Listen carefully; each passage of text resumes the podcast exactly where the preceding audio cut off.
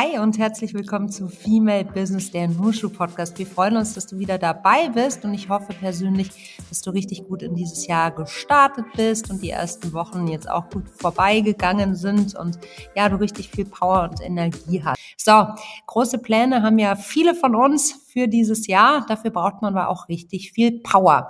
Und Power, wo kriegen wir die? Natürlich darüber, dass wir immer wieder ausruhen, Pausen machen, aber natürlich auch über das Thema Schlaf. Und das Thema Schlaf ist eines, über das man eigentlich viel mehr sprechen sollte. Wir möchten heute ja den Auftakt äh, dazu machen und sprechen heute mit Nina. Nina Kapp ist Schlafcoach und hat eine ganz spannende Geschichte. Sie hat erstmal als Bankerin bei der City gearbeitet und war dort 20 Jahre in ganz unterschiedlichen Führungspositionen tätig und hat sich dort für Geschäftsentwicklung und die Weiterentwicklung von Menschen und deren Potenzialförderung stark gemacht. Dann hat sie sich aber vor ein paar Jahren entschlossen, einen ganz anderen Weg einzuschlagen und ist jetzt selbstständig in ihrer eigenen Praxis für Psychotherapie und Coaching tätig und hat einen Fokus gesetzt auf das Thema Schlaf. Und äh, das ist natürlich genau das Stichwort und ich freue mich sehr, dass sie bei uns ist. Nushu Nina als Expertin für gesunden, guten Schlaf. Klingt langweilig, ist aber höchst spannend. Hör mal rein. Liebe Nina, ich freue mich sehr, dich heute hier im Podcast begrüßen zu dürfen. Wie schön, dass du bei uns bist. Hallo, liebe Melli. Ja, vielen Dank, dass ich da sein darf. Na klar, du hast ja viel zu erzählen und da wollen wir gleich äh, direkt in die Tiefe einsteigen. Aber zuallererst natürlich die wichtigste Frage, wo erwischen wir dich denn gerade? Ich äh, bin genau mitten in Frankfurt in meiner Praxis und äh, sitze im Reuterweg, 44 Grad an meinem Schreibtisch. Das ist sehr genau, sehr schön, Nina. Jetzt können wir dich richtig gut orten. Und jetzt kommt die nächste Frage, die in deinem Fall so ein bisschen speziell ist. Trinkst du Kaffee? Und falls ja, wie trinkst du deinen Kaffee? Ich trinke tatsächlich gar keinen Kaffee, weil er mir nicht schmeckt. Aha. Ich habe gerade eine Tasse Tee vor mir, Ingwertee, um genau zu sein. Und das ist so, ja, womit ich meinen Tag in der Regel beginne. Ja. Eine Tasse Ingwertee, wie schön. Wir haben heute Freitag, den 13. Es ist 11.06 Uhr und ich würde gerne wissen, was hast du heute schon erlebt? Ich bin heute Morgen äh, ganz entspannt aufgewacht, äh, habe mich ins Auto gesetzt, bin geblitzt worden und war dann äh, mehr oder weniger pünktlich um kurz vor neun hier bei mir in der Praxis. Ja. Du wurdest heute schon geblitzt? Oh nein, Freitag der 13. Ja, ich habe auch gedacht, oh mein Gott, ich bin sonst wirklich nicht abergläubisch, aber äh, ja, es waren, glaube ich, zwei oder drei Kilometer äh, zu schnell die Stunde und äh, ja, es ist übersichtlich, übersichtlich, absolut. Dann drücken wir dir mal die Daumen, dass die äh, Knöllchenpolizei das genauso beurteilt. Aber ich bin da auch optimistisch. Das ist ja wirklich ein kleines Vergehen sozusagen. Aber lass uns mal ganz von vorne beginnen. Du hast ja deine Karriere als Bankerin begonnen und warst 20 Jahre lang in unterschiedlichen Führungspositionen im Finanzwesen tätig. Dann hast du entschlossen, einen ganz neuen Weg einzuschlagen. Was war die Initialzündung damals, Nina? Wo soll ich anfangen? Ähm, vor mehreren Jahren, also ich glaube, das waren ähm, ja sechs oder sieben Jahren, habe ich mir die Frage gestellt, äh, möchte ich ja bis zur Rente in diesem Job arbeiten? Und da ja konnte ich mir sehr schnell die Frage mit Nein beantworten. Und dann ging es darum, Alternativen zu finden. Und ich habe sehr viel mit Menschen gearbeitet, schon von Anfang an, egal ob ähm, ja viele Kollegen oder sehr, sehr viele Kunden. Und jeder kommt natürlich mit seiner eigenen Geschichte. Und da steht auch immer was dahinter. Und das fand ich immer schon ganz spannend. Und äh, da äh, hat man natürlich auch Einblick in das Leben eines jeden Mitarbeiters. Und das ist praktisch auch so die, die Schnittstelle, mit der ich jetzt auch heute arbeite. Also ich habe eine Praxis für Psychotherapie und Coaching. Da geht es natürlich auch um alles das, was ja dahinter liegt, also was so zugrunde liegende Problematiken sind. Und da bin ich gerade im Augenblick sehr glücklich mit, ähm, mit dem, was ich jeden Tag tun darf. Also ich liebe meine Arbeit sehr. Das freut mich sehr zu hören. Ist das jetzt was, was du wirklich bis zur Rente dann tatsächlich weitermachen möchtest? Ja. Ja. ja das kam schnell, Nina. Das kam richtig schnell. Cool. ja, weil es halt so unglaublich zufriedenstellend ist. Also man kann wirklich was bewegen und ähm, man sieht Wachstum in den Menschen, man sieht die Veränderung, man kann weiterhelfen und das halt eben bei ganz grundsätzlichen Themen. Und das macht unglaublich zufrieden. Mhm, das glaube ich, weil du einfach die eigene Wirksamkeit dann auch siehst ja. oder bemerken kannst, ne? Absolut, absolut. Mhm. Also man sieht ähm, stellenweise wirklich und man hört den Groschen fallen oder Erkenntnisprozesse setzen ein. Ähm, das ist erstaunlich, wirklich. Mhm. Mhm. Du hast ja auch ein Spezialthema, das uns alle ja. betrifft, Schlaf. Genau. Warum schlafen wir eigentlich? Da bist du ja wirklich Expertin, kennst dich da richtig, richtig gut aus mit dem, was wir, wie wir unsere Nächte sozusagen verbringen. Haben heutzutage nicht mehr tanzen, sondern schlafend. Warum schlafen wir, Nina? Naja, also es äh, ist eine sehr, sehr gute Frage und ähm, die Wissenschaft und die Schlafforschung ist dann natürlich auch immer wieder in kontinuierlichen Prozessen drin. Aber das, was wir bis zum jetzigen Zeitpunkt wissen, ist, ähm, dass ein, also eine psychische und eine physische Erholung stattfindet im, im Schlaf. Also einmal die körperliche und die mentale Erholung. Ähm, das sind so die zwei wesentlichen Punkte. Und der dritte und ganz wichtige Punkt ist, dass eine Entgiftung und der Abtransport von Abfall und Stoffwechselprodukten aus dem Gehirn ähm, stattfindet im Tiefschlaf. Und das ist ganz wichtig. Das ist ganz wichtig und du sagst, dass es ja ähm, sozusagen körperlich als auch äh, geistig notwendig ist, diesen, ja. ja, diese Pause dann einmal zu haben. Ist es denn dann eigentlich so, dass wir also These meinerseits, keine Ahnung, ähm, musst du dann beurteilen können, ob das totaler Schmarrn ist, den ich gerade von mir gebe oder doch was dran. Also meine These, unser Leben ist stressiger geworden mm, im Vergleich zu, keine Ahnung, von vor 200 Jahren. Steile These, ich weiß, anders stressig. Aber schlafen wir deshalb auch länger, tiefer, anders? Gibt es da irgendwie Ergebnisse oder äh, Studien zu? Weißt du da was? Also wir ähm, haben natürlich ähm, individuelles Stressempfinden und das war vor 100 mhm. Jahren oder 200 Jahren natürlich dann auch ganz anders geartet. Ne? Da ging es um das Überleben, wir mussten jagen, wir mussten sammeln, wir mussten, also der ganz weiten Vergangenheit. Ähm, und da hat man natürlich auch individuelles Stressempfinden gehabt. Heute durch Medien, durch, dadurch, dass alles schneller geworden ist, empfinden wir natürlich auch Stress. Schlafen wir deshalb länger? Leider nein. Wir schlafen eine Stunde weniger als noch vor 100 Jahren. Ach. Mhm. Das ist ja. ja spannend. Wie viel schlafen wir denn so im Schnitt? 7,5 Stunden. Ähm, mhm. Das ist so das, was ähm, ja die, die Schlafforschung empfiehlt. Aber tatsächlich, ein Großteil der Bevölkerung schläft erheblich weniger. Tatsächlich gibt es auch äh, Menschen, die schlafen nur vier Stunden. Und das äh, kann mhm. natürlich auch erhebliche Auswirkungen haben. Zumal, wenn wir betrachten, ähm, was Schlaf alles Gutes kann. Ne? Also die ganzen mhm. positiven mhm. Wirkungen, die Schlaf in unserem Körper verursacht. Ja. Mhm. Vielleicht können wir da noch mal so ein bisschen tiefer reingehen, Nina, weil ich habe natürlich eine äh, Vorstellung davon, dass, was passiert im Schlaf, aber mh, mm, natürlich habe ich es auch nie so richtig äh, recherchiert. Also was passiert da so richtig mit uns? Ja, also, wir können jetzt einfach mal über die Schlafarchitektur gehen. Wir haben unterschiedliche Schlafphasen, äh, die wir durchlaufen, ähm, unterschiedliche Schlafzyklen. Tatsächlich ist es so, dass wir von dem Wachschlaf über den REM-Schlaf in den leichten Tiefschlaf und dann auch irgendwann in den Tiefschlaf gelangen. Und es ist wie so eine Treppe, die wir runtergehen und dann aber auch wieder hochgehen. Das ist dann ein Schlafzyklus praktisch. Und äh, dann gehen wir auch wieder die Treppe runter und wieder die Treppe hoch in den zweiten Zyklus. Also das ist ganz spannend. Im Durchschnitt dauert ein Schlafzyklus circa 90 Minuten. Der kann von 70 bis 110 mhm. Minuten dauern, aber in der Regel circa 90 Minuten. Und in der, in der mhm. ersten Hälfte des, des Nachtschlafes ja, findet primär eigentlich die körperliche Erholung statt mit ganz vielen wunderbaren Prozessen. Der, die, also das ist erstaunlich. Und in der zweiten Hälfte des Schlafes nimmt der REM-Schlaf zu und da findet halt die ja auch mentale Erholung statt, die wir ganz, ganz dringend brauchen, um auch resistenter und resilienter auch zu sein. Mhm. Also das jetzt nochmal für mich zum Verständnis. In, in einem Zyklus von, sagen wir mal, 90 Minuten, also der wiederholt sich nicht immer wieder. Wir fangen nicht immer wieder in diesem 90-minütigen Zyklus von vorne an, sondern es sind wirklich unterschiedliche Zyklen.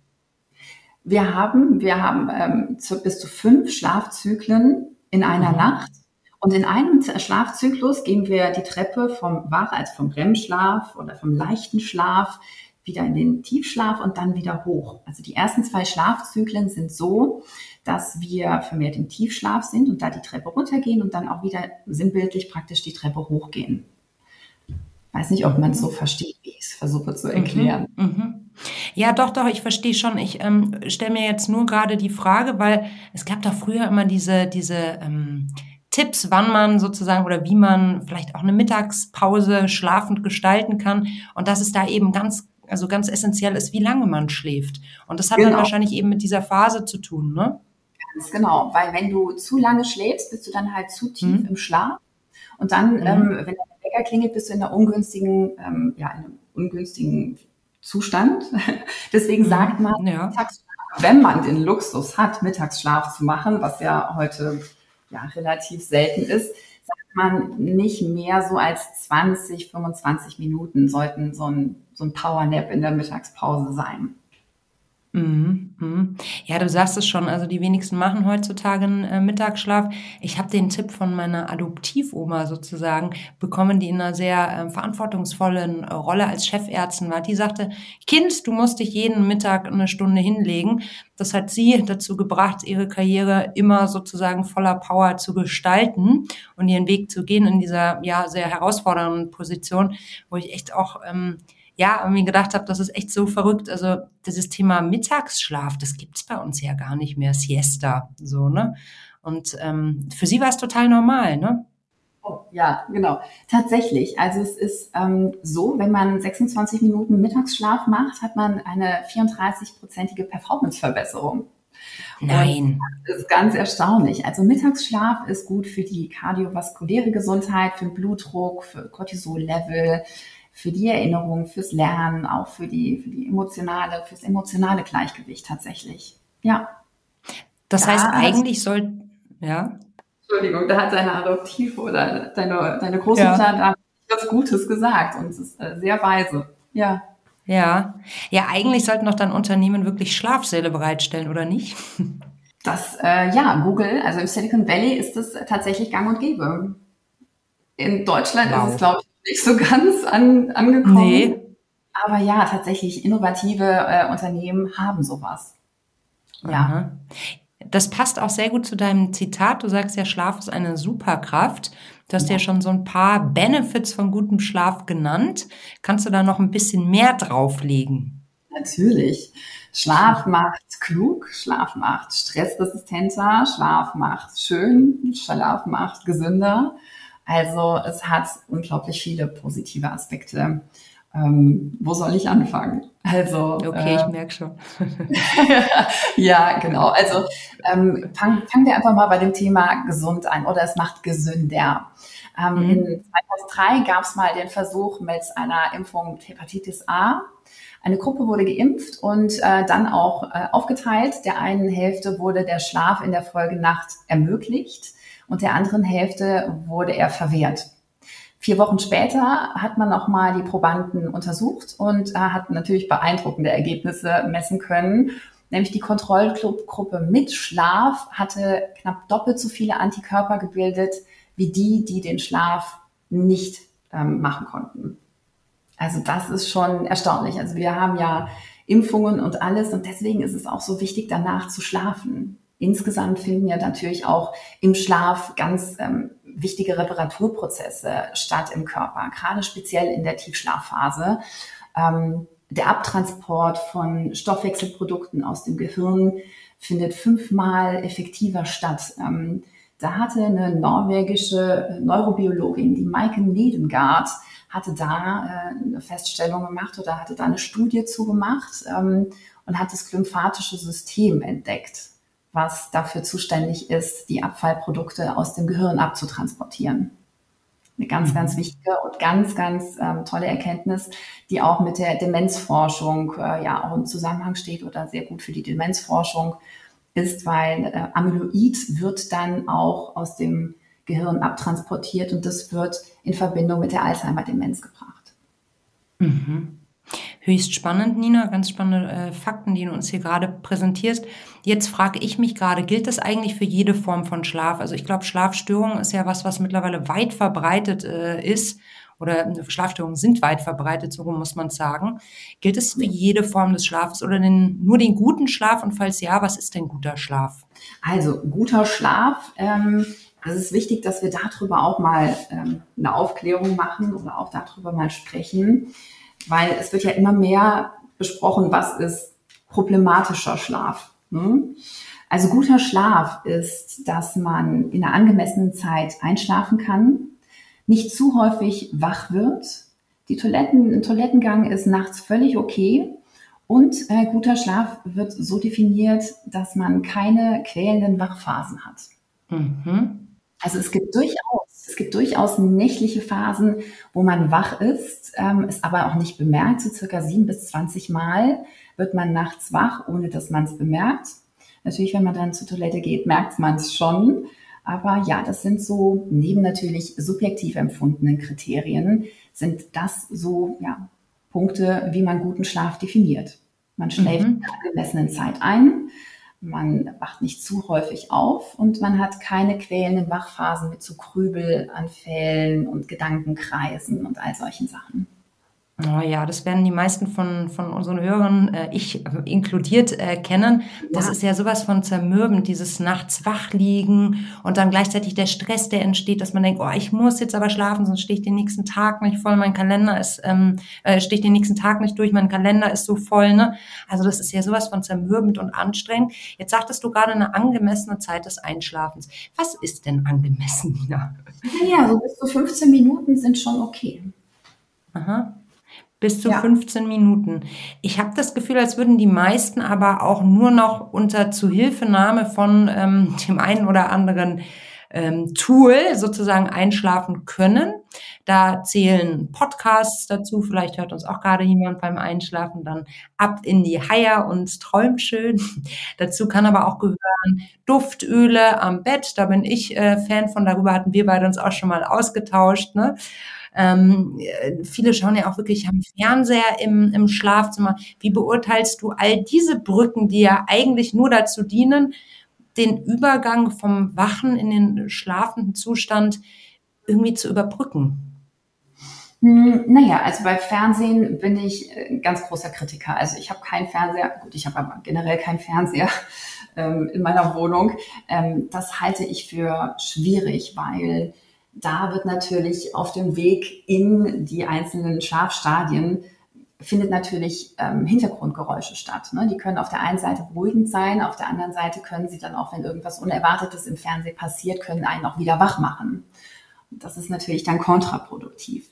Bei ähm, Lavendelölen und solchen Sachen bin ich auch selber ein großer Fan. Das hatte ich auch in, in stressigen Phasen meines Lebens auch praktiziert und es funktioniert auch tatsächlich sehr gut.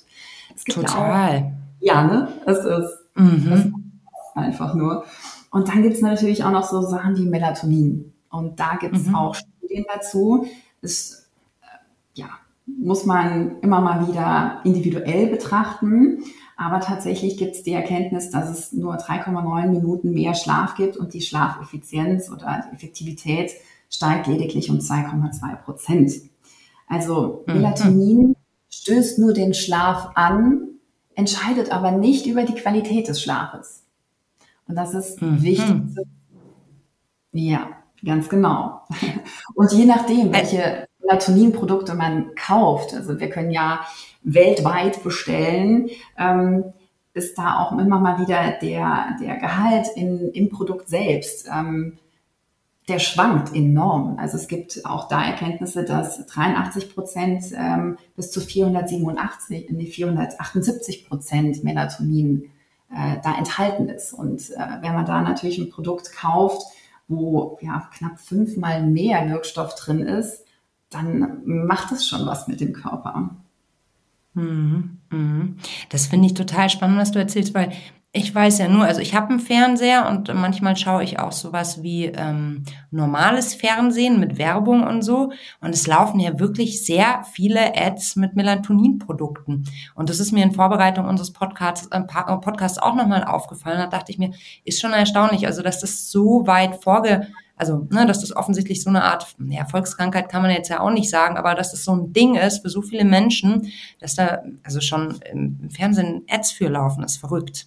Ja, also das ist tatsächlich, ähm, also es kann natürlich dabei helfen, den Schlaf anzustoßen. Ne? Mhm. Ähm, aber wie gesagt, es hilft nicht bei der Qualität. Also es gibt praktisch, wenn du dir ein Rennen vorstellst, ein Langlauf, mhm. ähnliches, 100 äh, Meter Lauf, es ist der Startschuss praktisch. Aber es entscheidet mhm. nicht darüber, wie schnell und wie gut du ins Ziel kommst.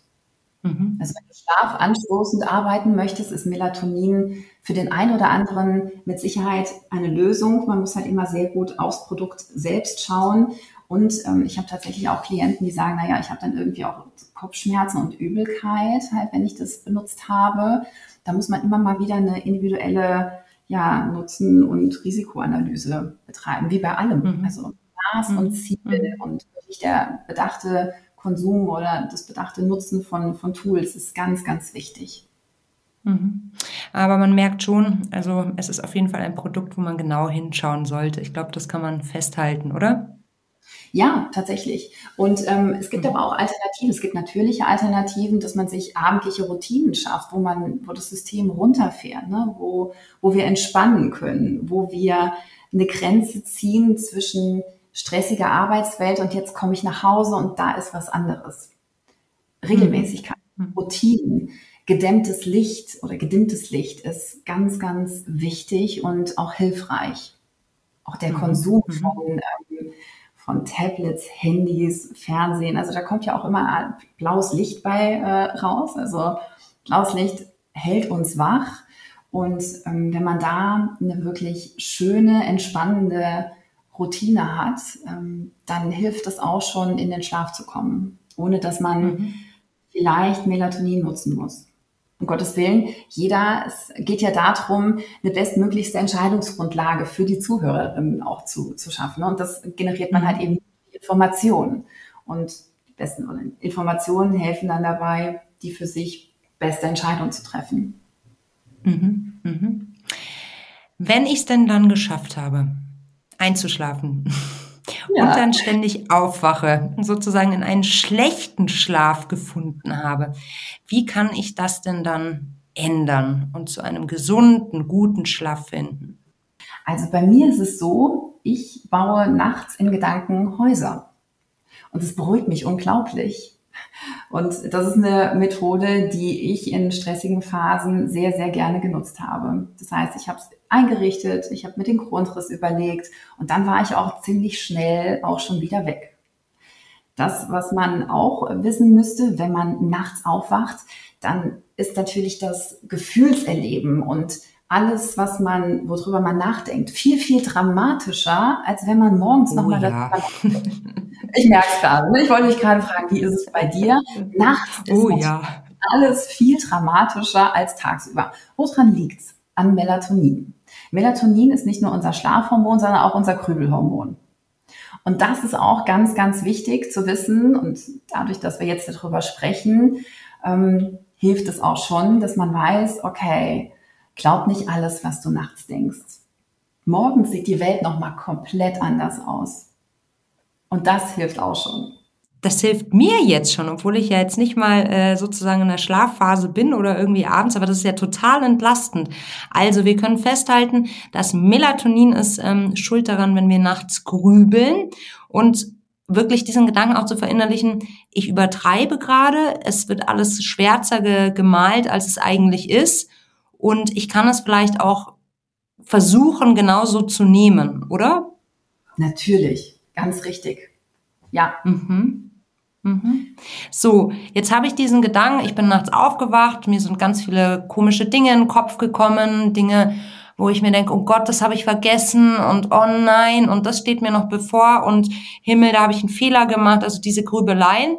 Dann hole ich mir deinen, äh, deinen Satz von eben gerade wieder ins Gedächtnis und sage, nee, das bin jetzt gar nicht ich, sondern es ist das Melatonin, das mich diese dunklen Gedanken denken lässt. Aber wie finde ich dann wieder zurück in den Schlaf? Weil, also ich kenne das so, wenn ich dann aufwache, dann habe ich irgendwann die Entscheidung so, okay, ich bin jetzt hellwach, stehe ich denn jetzt auf? Oder versuche ich jetzt wieder in den Schlaf zu finden? Aber das ist ja auch so zermürbend, wenn ich eigentlich wach bin. Ja, also wenn du wach bist, dann ist es wirklich so, dass ähm, du dann das Bett verlassen solltest ähm, und etwas tust, was bei gedimmtem Licht dich wieder runterbringt. Beispielsweise Lesen. Bei mir hat Lesen auch mhm. eine ganz gute Wirkung. Also da wirklich nicht die Festbeleuchtung anmachen. Bei mir ist es so, ich habe in meinen Steckdosen ganz kleine Bewegungslichter. Also Bewegungsmelder, die ein ganz, ganz sanftes Licht ähm, äh, geben. Und damit kann ich mich dann wunderbar durch die Wohnung bewegen. Und dabei könnte ich dann rein theoretisch auch lesen. Und das ist was, also tatsächlich ist es so, das Bett verlassen, wenn man wach geworden ist und wenn man dann merkt, jetzt werde ich wieder ein bisschen schläfriger, wieder zurück ins Bett. Wieder zurück ins Bett und dann einfach wieder versuchen, also jetzt mit deiner Logik, ob ich jetzt Schäfchen zähle oder Häuser baue, also ich brauche eigentlich im Endeffekt eine Beschäftigung dann von Geist, oder? Genau, also Abstand von den Emotionen mhm. bekommen ist ganz wichtig mhm. und sehr, sehr hilfreich. Ähm, man kann jetzt natürlich auch Grundrisse oder Häuser einrichten. Ich finde das super, das ist eine coole Idee. ja, also das Haus kann ja dann auch irgendwo im Lieblingsurlaubsort stehen oder mhm. wo man noch mal hinreisen möchte. Vielleicht hat man da ja noch was auf der Bucketlist.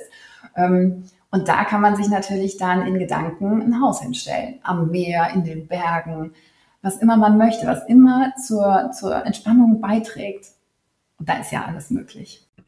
Da ist alles möglich, aber wichtig ist, dass ich eigentlich mir schon im Vorfeld einen Plan mache und auch das ritualisiere. Also wenn ich nachts wach werde, in diese Situation komme, ich schiebe die bösen Gedanken beiseite, ähm, stehe vielleicht auf, drehe eine Runde in der Wohnung, lese ein Kapitel oder auch nur zwei Seiten und dann bewege ich mich wieder zurück, gehe in Bett und dann muss ich ja aber ritualisiert das abrufen können, oder? Was ich dann immer tue in so einer Situation, weil sonst komme ich ja wieder ins Grübeln, was ich dann jetzt denken soll, oder? Ja, genau. Also es gibt natürlich dann auch ähm, Möglichkeiten, dass du dir, ja, wie soll ich sagen, ein bisschen paar logische Ebenen durchgehst.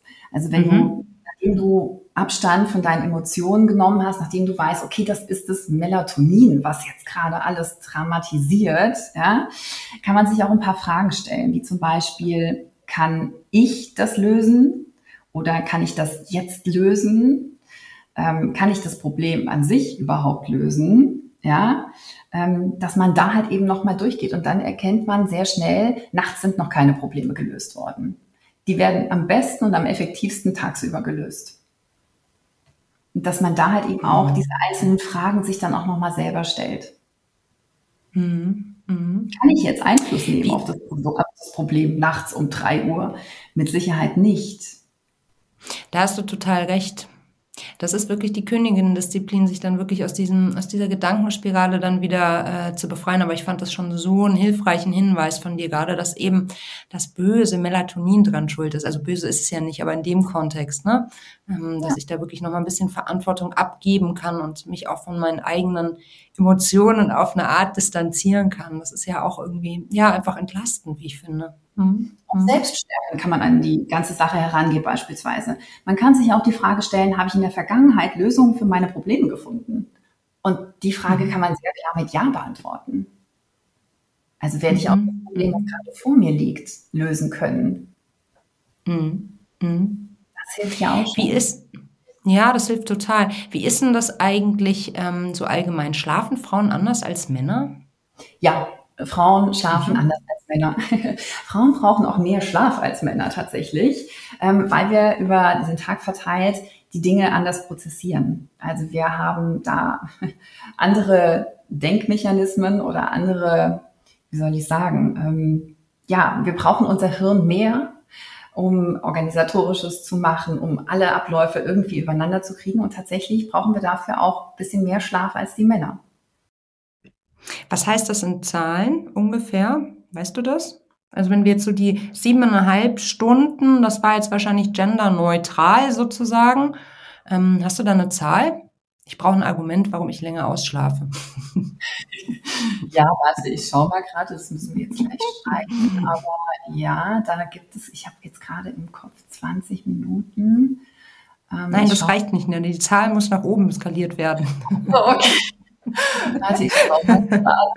Ja, doch, tatsächlich sind 20 Minuten. Oh nein.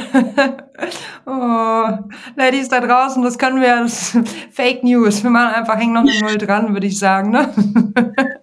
Also tatsächlich. Ach, tatsächlich, nur 20 Minuten. Mhm. Ja, mhm, genau. Und ähm, es gab auch, wenn Männer auch ähnlich komplexe Strukturen haben, an das sie denken müssen oder was sie alles am Tag zu erledigen haben, dann brauchen selbst Männer nicht mehr Schlaf auch wenn sie die gleiche, den gleichen, die gleichen Aufwand haben tagsüber, das Gehirn ähnlich beansprucht haben, brauchen Männer da aufgrund der Gehirnstruktur weniger Schlaf. Mhm. Also Frauen ist das eigentlich und wesentlich komplexer als Männer, ohne das jetzt in mhm. irgendeiner Form ne, ähm, nutzen zu wollen. Aber das ist einfach mhm. nur meine wissenschaftliche Lage.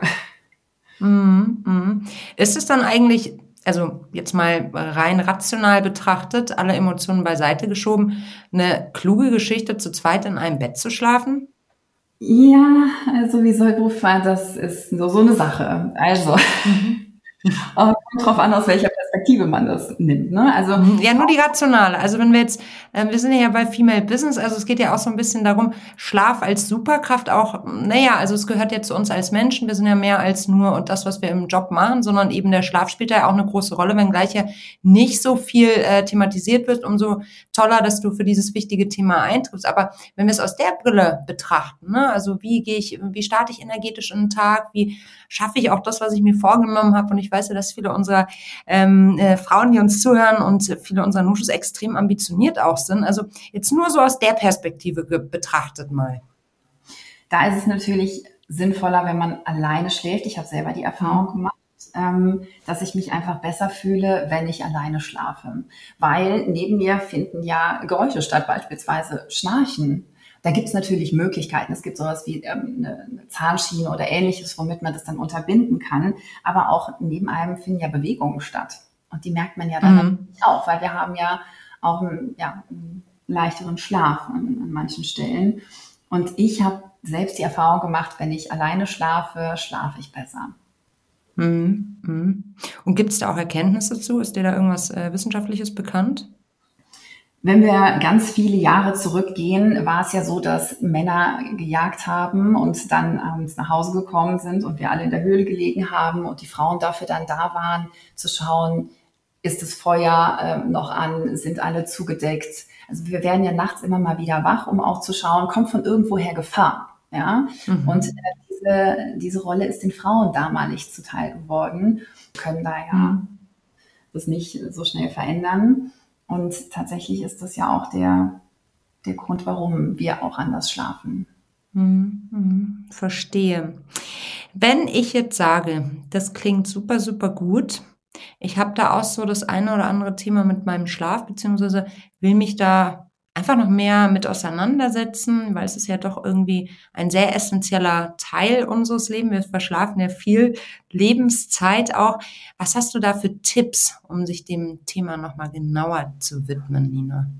Hm, wir schlafen ein Drittel unseres Lebens. Das ist äh, auch eine mhm. nicht zu unterschätzende Zeit, ganz mhm. genau.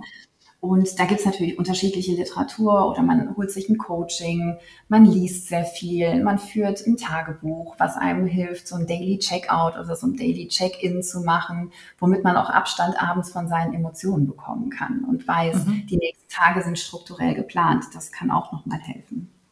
Mhm, mhm. Das heißt, du empfiehlst abends noch mal ein paar Zeilen niederzuschreiben oder ähm, wie genau würde man das angehen?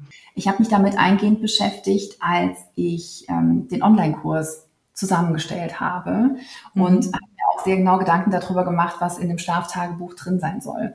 Und da ist auch, wie gesagt, ein Daily Checkout und ein Daily Check-in. Also mit welchen Gedanken gehe ich abends ins Bett die schreibe ich nieder. Ich schaue mir die nächsten Tage an. Sind die für mich so strukturiert, dass es funktioniert?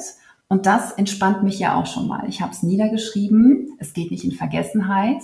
Und ich kann morgen nochmal drauf schauen. Das hilft auch, Abstand von den Erlebnissen des Tages zu bekommen. Mhm. Kann ich total nachvollziehen, hast du total recht. Das entlastet mich jetzt schon, wenn ich dir zuhöre. Die Sachen einfach auf, aus dem Kopf bekommen und niederschreiben, ne?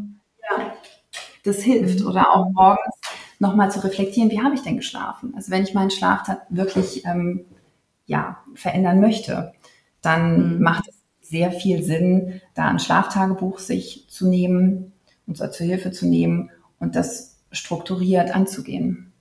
Mhm.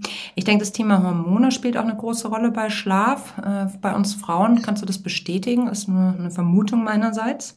Ja, also es, es gibt viele Einflussfaktoren. Es mhm. sind Sicherheit auch einmal die Hormone, gerade auch in der Menopause, ein mhm. ganz, ganz großes Thema. Ähm, aber auch ähm, Mikronährstoffe sind auch ein nicht zu unterschätzendes Thema. Hast du da noch eine Ergänzung? Mikronährstoffe. Ja, Mikronährstoffe. Ähm, Es gibt natürlich mehrere, die man sich da anschauen kann. Und ähm, allen voran ist Magnesium wirklich ein großer Einflussfaktor. Vitamin B6 ist auch was, mhm. was Einfluss nehmen kann auf den Schlaf. Und speziell halt, wie gesagt, gerade Magnesium wirkt auch auf das nächtliche emotionale Empfinden, wenn es um Ängstlichkeit, mhm. ungute Gefühle. Ja? Mhm. Hier ist es aber auch so, bitte jetzt nicht ähm, Online-Bestellungen machen, Magnesium. Was? Ich bin schon dabei gerade. ich habe es offen. Wie bitte? nee, warum nicht, Nina? ja, es muss alles Maß und Ziel haben und ähm, da macht es auch Sinn und ist empfehlenswert, dass man da zu einem Arzt oder Heilpraktiker seines Vertrauens geht, womit man immer bisher gut gearbeitet hat und einfach da, die wissen dann auch, was man sich anschauen muss. Aber auch, wie gesagt, das Thema Magnesium ist ganz wichtig. Und dann kann man mit Maß und Ziel supplementieren. Und ich sage mhm. bewusst mit mhm. Maß und Ziel, weil es ist ja so, dass viele einfach mal online wahllos bestellen und sagen, jetzt nehme ich einfach mal das oder das Produkt und es hilft nicht wirklich oder es ist komplett am Ziel vorbei. Das heißt, da sollte man schon mit jemandem sprechen, der davon Ahnung hat und das dann auch in einen vernünftigen Weg leiten. Ich fühle mich irgendwie ertappt, Nina. Es gibt schon manchmal so diese Tage, wo ich mir denke, boah, ich bin irgendwie jetzt voll durch oder nicht energetisch, mir fehlt sicherlich irgendwas und dann losstiefel, um mir dann irgendwie äh, das eine oder andere Pülverchen zu besorgen. Aber es ist natürlich totaler Schmarrn, hast du völlig recht. Aber man hat halt das Gefühl, dass man aktiv was macht. Das ist aber auch Selbstbetrug, ne? Ja, na, es ist also die, die, der Versuch der Selbsthilfe, was ja völlig mhm. in Ordnung ist. Ich habe dieses Jahr selbst ähm, meine Ernährung umgestellt und ich habe äh, mir meine Mikronährstoffe angeschaut. Und ich kann sagen, nachdem ich die Ernährung umgestellt habe, auch schon während der Phase und die Mikronährstoffe genommen habe, ich habe nochmal anders geschlafen. Ich konnte es natürlich auch messen. Ich habe einen Aura-Ring und konnte natürlich mhm. den Schlaf vorher sehr gut messen und den auch danach. Die Ernährung hat einen fundamentalen Einfluss auf unser Schlafverhalten. Und äh, die Ernährung ist in, ja, in dem Medizinstudium gar nicht so ein großer Aspekt. Ähm, und das ist jetzt auch wirklich nicht vorwurfsvoll gemeint, sondern einfach nur den Fakt benannt. Ähm, und da habe ich gemerkt, ich habe vorher ganz viele Sachen gegessen, die gar nicht für meinen Körper gut waren. Und die Mikronährstoffe, die ich gerade im Augenblick nehme, helfen mir natürlich auch, ganz anders durch den Tag zu kommen. Also ich hatte früher die Möglichkeit, tatsächlich Mittagsschlaf zu machen. Den brauche ich gar nicht mehr. Den brauche mhm. ich nicht mehr, seitdem ich meine Ernährung umgestellt habe und seitdem ich die Mikronährstoffe zu mir nehme. Mhm. Du sagst, ähm, oder anders, war das, weil du selbst eine ähm, Problemstellung hattest mit deinem Schlaf, Nina? Dass du gesagt Nein. hast, ähm, ich, ich stelle das. Nee, okay. Das, das war ein anderer. Also, äh, genau, das war einfach nur, um Selbsterfahrungen zu machen. Mhm. Ich wollte mhm. wissen, mhm. wenn ich mit meinen äh, Klienten darüber spreche, was macht es mit mir selbst auch? Ich muss ja erstmal mhm. selber was da passiert und welche Erfahrungen man da macht. Und die Erfahrungen waren durchweg positiv. Du hast jetzt sehr viel Aufwand betrieben und dich sehr intensiv mit dem Thema Schlaf auseinandergesetzt. Ähm, das hat einen großen Impact für dein Leben, aber Schlaf hat schätzungsweise auch einen gesamtgesellschaftlichen Impact ähm, und auch einen wirtschaftlichen, ein also ist auch ein wirtschaftlicher Einflussfaktor sozusagen oder anders, man müsste sagen, ein Einflussfaktor für die Wirtschaft. Wie ähm, hast du da irgendwie Insights für uns? Ja, also der Schaden aufgrund von müden Mitarbeitern beläuft sich in der Bundesrepublik auf circa ja, 50 Milliarden oder 57 Milliarden Euro jährlich. Und das wow. ist eine Zahl, die muss erstmal, die muss mal sacken. Mhm. mobilisiert natürlich auch Unternehmen, äh, sich dem Thema zu widmen. Mhm. Das merken wir mhm. mehr und mehr, weil müde Mitarbeiter sind natürlich gestresster, treffen schlechtere Entscheidungen, können sich weniger gut konzentrieren, sind angespannter, sind auch häufiger krank. Ne? Wir wissen, Schlaf macht gesund, Schlafmangel ähm, durch Stress macht krank irgendwann. Wir hatten vorhin darüber gesprochen, dass ähm, Schlafschwierigkeiten auch Auswirkungen auf die mentale Verfassung hat. Und das macht sich natürlich dann auch bei den Krankschreibungen erheblich bemerkbar. Mhm, mhm. Was kann ich dann als Führungskraft tun, wenn ich das Gefühl habe, dass eine Kollegin, ein Kollege von mir schlecht schläft? Naja, also man sieht es äh, tatsächlich auch und dann macht es halt eben auch Sinn, das zu, themati zu thematisieren, also anzusprechen. Und die individuellen Stressfaktoren kann natürlich jeder auch nur für sich selber regeln. Als Kollege kann man darauf hinweisen, ähm, das Thema findet aber mehr und mehr Einzug auch in den Unternehmen und das halt eben unter dem Aspekt auch Resilienz. Ne? Mhm. Wie stressbeständig bin ich? Also das, die, das Wort Resilienz kommt ja eigentlich aus der Materialkunde. Ne? Mhm. Die Eigenschaft eines Materials nach Belastung mhm. in die Ausgangsform zurückzukommen. Ganz schrecklich eigentlich, ja. Mhm. Ja, also ja, wir haben es dann halt eben auch für uns übernommen. Und mhm. Ziel ist es halt, wenn irgendwas passiert ist, dann wieder zurück auf Kurs zu kommen. Ein, ein Kurs, der für mich gut und gesund ist. Ja. Mhm. Und ähm, deswegen kommen immer mehr Unternehmen dazu auch dem Thema ja, mehr Bedeutung zu widmen. Mhm. Es ist wichtig, dass man irgendwie so den Ausschalter findet für mhm. abends ne? und den Abstand zum Tag gewinnt. Und da mhm. wir haben jetzt vorhin ein paar Methoden besprochen, es gibt aber auch noch viel mehr aus ähm, der Verhaltenstherapie, ähm, was man machen kann. Mhm, mhm. Das heißt, wenn ich da so das Gefühl habe, dass da einfach schlechter Schlaf vielleicht ähm, oder die Kollegin, der Kollege das thematisiert, ernst nehmen und als Führungskraft in erster Linie über das Thema Resilienz, Stressmanagement, darüber den Zugang finden, weil Schlaf ist natürlich trotzdem nach wie vor ein irgendwie sehr privates Thema, ne? Mhm. Ähm, das im Berufsleben vielleicht einfach auch nicht so thematisiert wird, weil es eben privat, vermeintlich privat ist. Aber mit den Zahlen, die du gerade genannt hast, den 57 Milliarden wirtschaftlichen Schaden, das ist ja dann trotzdem einfach ein großer Faktor. Aber ich glaube, so dieser Zugang über die Resilienz und über das Stressmanagement dann ins Gespräch zu gehen, ist da wahrscheinlich am sinnvollsten, oder? Absolut. Anders? Hm? Absolut. Ähm, aber auch hm. Führungskräfte müssen ein Empfinden dafür haben. Ne? Das ja. muss sich ja auch erstmal generieren. Mhm, mh, Wenn wir uns jetzt mhm. mal die eigene Vergangenheit anschauen oder insgesamt die Wirtschaft, das ist ein Prozess, in dem wir uns gerade befinden. Mhm. Einer von so vielen, ne? Von vielen, ja, genau. Aber der, der halt den größten Impact hat. Also mhm. Schlaf ist die gesündeste, chemiefreiste, natürlichste und bisweilen unterschätzte Möglichkeit, wirklich da nachhaltig besseres Leben zu haben. Das klingt gut, Nina. Ich würde gerne mit dir spielen. Ähm, das machst du im Schlaf sozusagen. Quick and Dirty heißt das. Ich stelle dir eine Frage und du antwortest idealerweise in deinem Satz. So lernen wir dich noch ein bisschen besser kennen, Nina. Was sagst du dazu? Ich bin gespannt. Was war der Moment, der für dich dein bislang größtes Erfolgserlebnis war? Mm, die erfolgreiche Selbstständigkeit. Was liest du gerade? Von Esther Perel. Mhm. Was ist dein persönlicher Kraftort? Meine Freunde, mein Umfeld. Mhm. Ja, neben dem eigenen inneren Kraftort. Also ich habe einen Safe Place in mir, ähm, auf den ziehe ich mich auch immer sehr gerne zurück. Was war die größte Herausforderung deiner Karriere in den letzten zwei Jahren?